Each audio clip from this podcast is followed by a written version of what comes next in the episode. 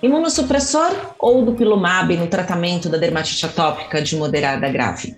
Esse é o assunto do episódio desta semana, que marca o dia de conscientização da dermatite atópica. Dr. Nelson Cordeiro explica a diferença entre os dois tratamentos e conta sobre os estudos que estão em andamento. Dr. Nelson, muito obrigada pela participação. Agradeço né, a oportunidade de falar para os alergistas e outros especialistas sobre como usar, né, na, nos casos mais graves da dermatite atópica, como usar o imunobiológico ou o imunossupressor. Então vamos lá, doutor. Para começar a nossa conversa, como pode caracterizar uma dermatite atópica grave?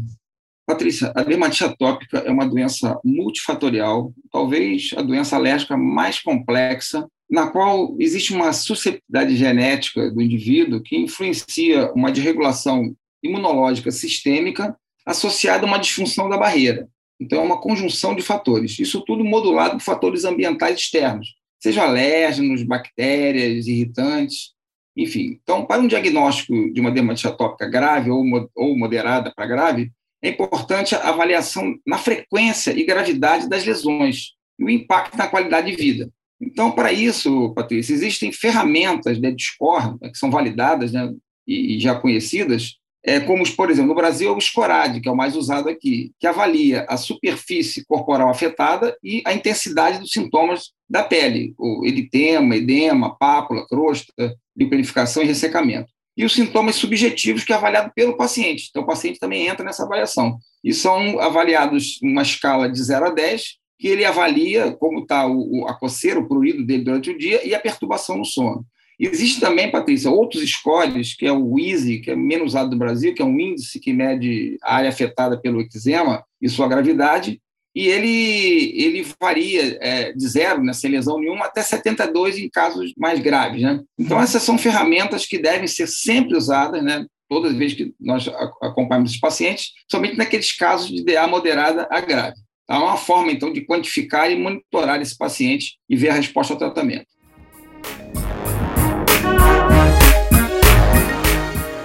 E qual é a diferença entre um imunossupressor e um imunobiológico? Bom, o imunossupressor, eles são medicações capazes de diminuir ou até de suprimir a reação imunológica e frequentemente é prescrito em rejeição de transplantes e em doenças autoimunes e inflamatórias. Já os imunobiológicos, ou também conhecidos como anticorpos monoclonais, são anticorpos produzidos em laboratório que vão atacar citocinas ou receptores de células ou outros anticorpos cuja característica é a diferença de um para o outro é um alvo específico. Enquanto o imunossupressor pega uma inflamação de uma forma geral, o, o imunobiológico pega um alvo específico. Ou seja, são medicações com alta especificidade para um único, é chamado epítopo, que é um, de, um determinante antigênico e um determinado antígeno. Então, ele vai atacar aquele determinado alvo específico. E os dois podem ser indicados para a dermatite atópica? Os dois podem ser indicados para dermatite atópica e uhum. a gente, no Brasil, é, devido à dificuldade de acesso aos imunobiológicos, a gente usa mais imunossupressor, pelo menos de início. Uhum. Mas a uhum. tendência com o, o desenvolvimento dessas, dessas medicações é a gente passar a usar na frente o, o imunobiológico. doutor, e quando indicar um imunossupressor e quais os mais utilizados no Brasil? Bom, já são usados há muito tempo, muitos são off-labels, né? Então, eles são usados sempre numa dermatite de moderada para grave, mais para grave, com um quadro tópico, né? Não controlado, né? E são, são esses pacientes que vão ser os pacientes elegíveis para usar esses imunossupressores como há dificuldade de acesso, como eu falei aqui, aos imunobiológicos pelo alto custo, ainda recorremos a esses imunossupressores. Né? Os mais usados no Brasil são a ciclosporina, é a primeira escolha, né? Então, ação mais rápida e, não, e não, estão vendidos, pelo menos no Rio de Janeiro, não estão vendidos em farmácia. Não, você não consegue achar em farmácia, então tem que ser dispensado na Secretaria Estadual de Saúde. O metexato seria uma segunda opção, tem uma ação mais lenta, mas são, é, tem uma comodidade de ser usados semanais, são mais baratos uma, uma relativa segurança. E outros menos usados, que é o mofetil micoferlamina e a azatioprina, né? são menos usados e, e, um pouco menos eficazes. Doutor, e os imunossupressores, eles são seguros? Patrícia, eu diria que são relativamente seguros, né? porém é necessário monitorá-los né? através de avaliação clínica e laboratorial. Então, tem que ficar fazendo, às vezes, uma, uma, uma, um exame antes de começar às vezes um mês depois, mensalmente, depois de dois em dois meses, né? Porque ele tem certos potenciais é, de efeitos colaterais. Então, por exemplo, a ciclosporina pode levar à hipertensão, a nefrotoxicidade, ao crescimento de pelo, que é o hirsutismo. O metexato tem os efeitos de náuseas, é, desconforto abdominal e elevação da enzima hepática. A azatioprina tem que ter cuidado com melotoxicidade. E o microfelonato mofetil tem um bom perfil de segurança, mas pode ser teratogênico, né, causar mal para o feto.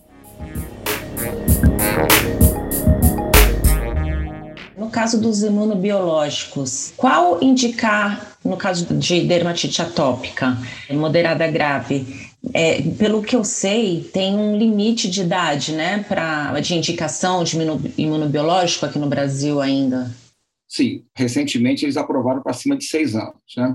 Uhum. É, o dupilumab, o nome comercial do Pixente, ele é o único aprovado, é um biológico aprovado pelo FDA americano, pelo EMA, que é uma agência europeia, isso em 2017, e aqui agora pela Anvisa brasileira em 2019, para DA moderada grave, em aplicações subcutâneas. Então, uhum. Eh, não sei se vale a pena falar aqui uns trabalhos, né, os trabalhos chamados pivotais, né, de fase 2, então tem os primeiros foram o solo 1, solo 2, que usava somente a, a, o, o dupilumab desses pacientes, e pegaram uma amostra grande, 1.400, 1.400 adultos com DA moderada grave, e mostrou que no solo 1, 51%, e no solo 2, 44% desses pacientes investigados, houve melhora num índice chamado EASY 75, que é um índice que avalia a gravidade e área da pele acometida. E 38% do solo 1 e 36% do solo 2 na avaliação global do investigador, que é uma outra avaliação que de 0 a 1 é considerado de bom score comparado ao placebo.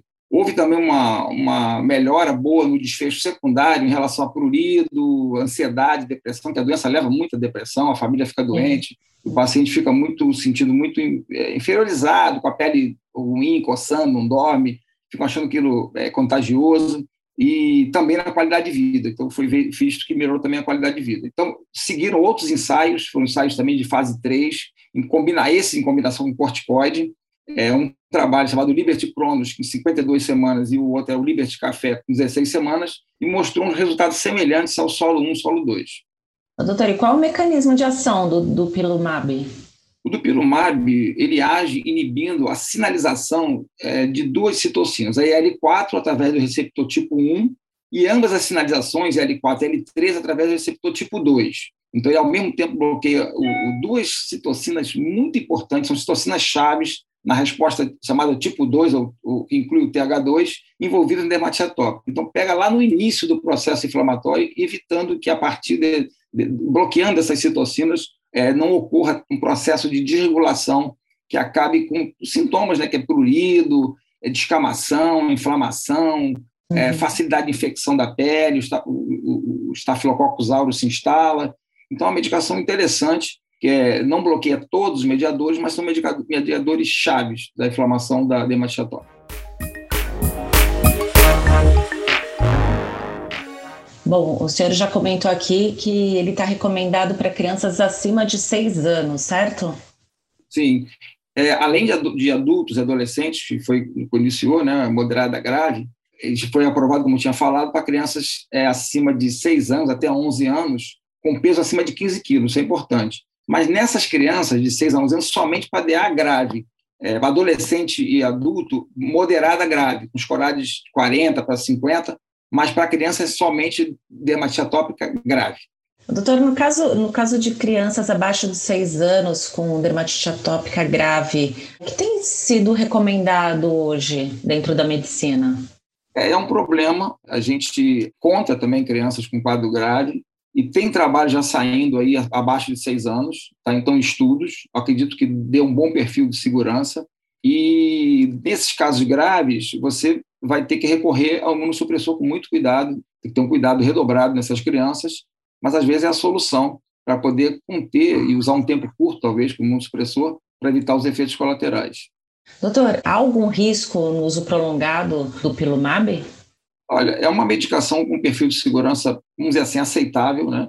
As reações adversas que a gente encontra mais são as do local da aplicação, como muitos medicamentos, 10%, e um curioso, um efeito chamado, é uma conjuntivite, que pode ser alérgica ou não específica, que é relatada a uma taxa até elevada de pacientes, alguns trabalhos falam 8,5% a 22%, a média é 10% desses pacientes em comparação ao placebo. E esse não ocorre na asma, sabe que o dupilumab ele pode ser usado na asma e também na, na rinocinusite crônica com pólipo, a gente não vê esse efeito colateral da conjuntivite, mas vê na dermatite atópica. Então, respondendo aí, o uso prolongado até o momento parece seguro e não existe ainda parâmetros para determinar quanto tempo suspender ou quanto tempo esparçar o dupilumab.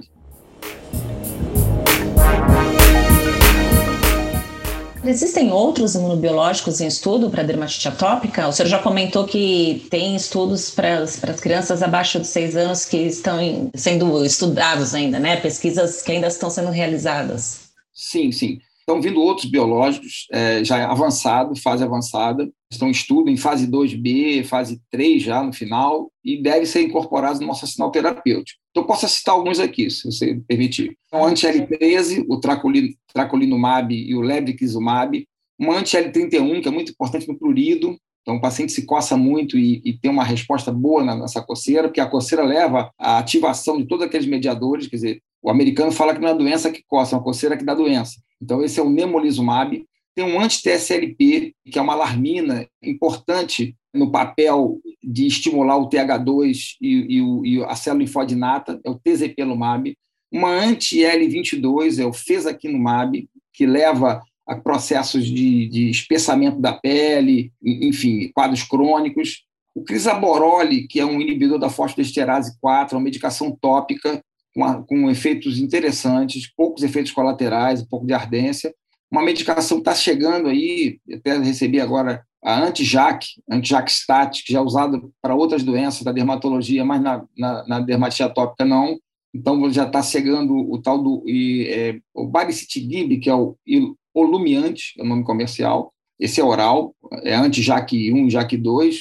O padacitinib, que é o, é o nome comercial, que é JAK, JAK1 e o abrocitinib JAK3. E também os tópicos, essa medicação de uso tópico, que é o tofacitinib, que é JAK1, JAK3, ruxolitinib, JAK1, JAK2 e delgocitinib. É uma quebrar a letra aqui, vamos quebrar nossa, nossa língua aqui falando esses nomes, mas são, a gente depois é, é, vamos acostumando com os nomes e incorporando eles na nossa, na nossa arsenal terapêutico. Em breve estão chegando aí esses medicamentos. E todos eles, doutor, é, recomendados para dermatite atópica de moderada a grave? É, alguns tópicos moderados, não, não graves, e outros, sim, os, os outros para é, quadros graves, e outros para moderada também, moderada para grave. Ou seja, é, dermatite atópica está tendo um avanço bem significativo, né, doutor, no tratamento? É, a impressão que a gente tinha é que estávamos parados assim no tempo e que tava, outras doenças alérgicas estavam avançando e a dermatite atópica estava meio parada. E agora está vindo um ciclo aí de, de imunobiológicos, né, anticorpos monoclonais, para nossa, nossa alegria né, e a alegria dos pacientes. Como mensagem final, né? Estamos no mês da dermatite atópica, mês de setembro. Dia 23 de setembro é o dia da conscientização da dermatite atópica. E resumindo aqui o que o senhor já expôs muito bem, eu queria que o senhor respondesse para a gente. Imunossupressor ou dupilumab na dermatite atópica de moderada a grave? Bom, fazer um resumo aqui. Então, como eu falei aqui, a dermatite atópica é uma doença alérgica complexa, multifatorial. As formas graves devem ser encaminhadas aos especialistas, alergistas, dermatologistas, para uma melhor avaliação e um início de tratamento sistêmico. Então, são pacientes que têm que entrar no tratamento sistêmico. O dupilumab foi aprovado no Brasil em 2019 e de lá para cá a gente pode, pode, estamos verificando, nós estamos verificando a eficácia e uma boa resposta nos nossos pacientes com DA moderada grave. Não são todos que respondem, mas eles têm respondido de uma forma superior ao, aos imunossupressores. É uma medicação de alto custo, difícil acesso, pois ele não faz parte do rol da ANS, não entrou no rol ainda, então não é coberta pelos planos de saúde, então essa é uma dificuldade, um complicador, e a alternativa é a aviação judicial. Tem até alguns pacientes conseguindo, estão conseguindo sim, mas, mas não está no rol.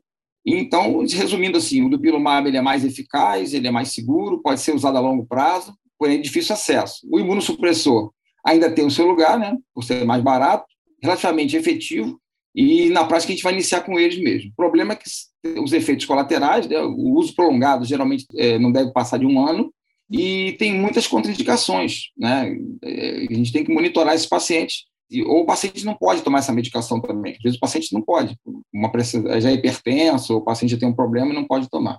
Cada um tem seu lugar, mas acredito que avançando o uso, a incorporação desses, desses imunobiológicos, acredito que passe à frente do imunossupressor, como aconteceu na urticária crônica espontânea. Doutor Nelson, muito obrigada pela participação, muito obrigada pelas explicações. E a gente espera que o senhor participe numa próxima vez, conversando um pouco mais aqui no podcast da Asbai. Eu que agradeço, obrigado, Patrícia. Sempre bom ser entrevistado por você, é claro, objetiva. E, e, agradecendo também ao departamento né, de dermatite atópica da, da ASBAI e a ASBAI Nacional, o professor Sarinho, pelo brilhante trabalho. E a gente é, espera ter levado um pouco de conhecimento para os colegas. Muito obrigado. No próximo episódio, o assunto é urticária. Se você tem alguma dúvida sobre a doença, encaminhe sua pergunta no inbox no Instagram das DAI. Até mais!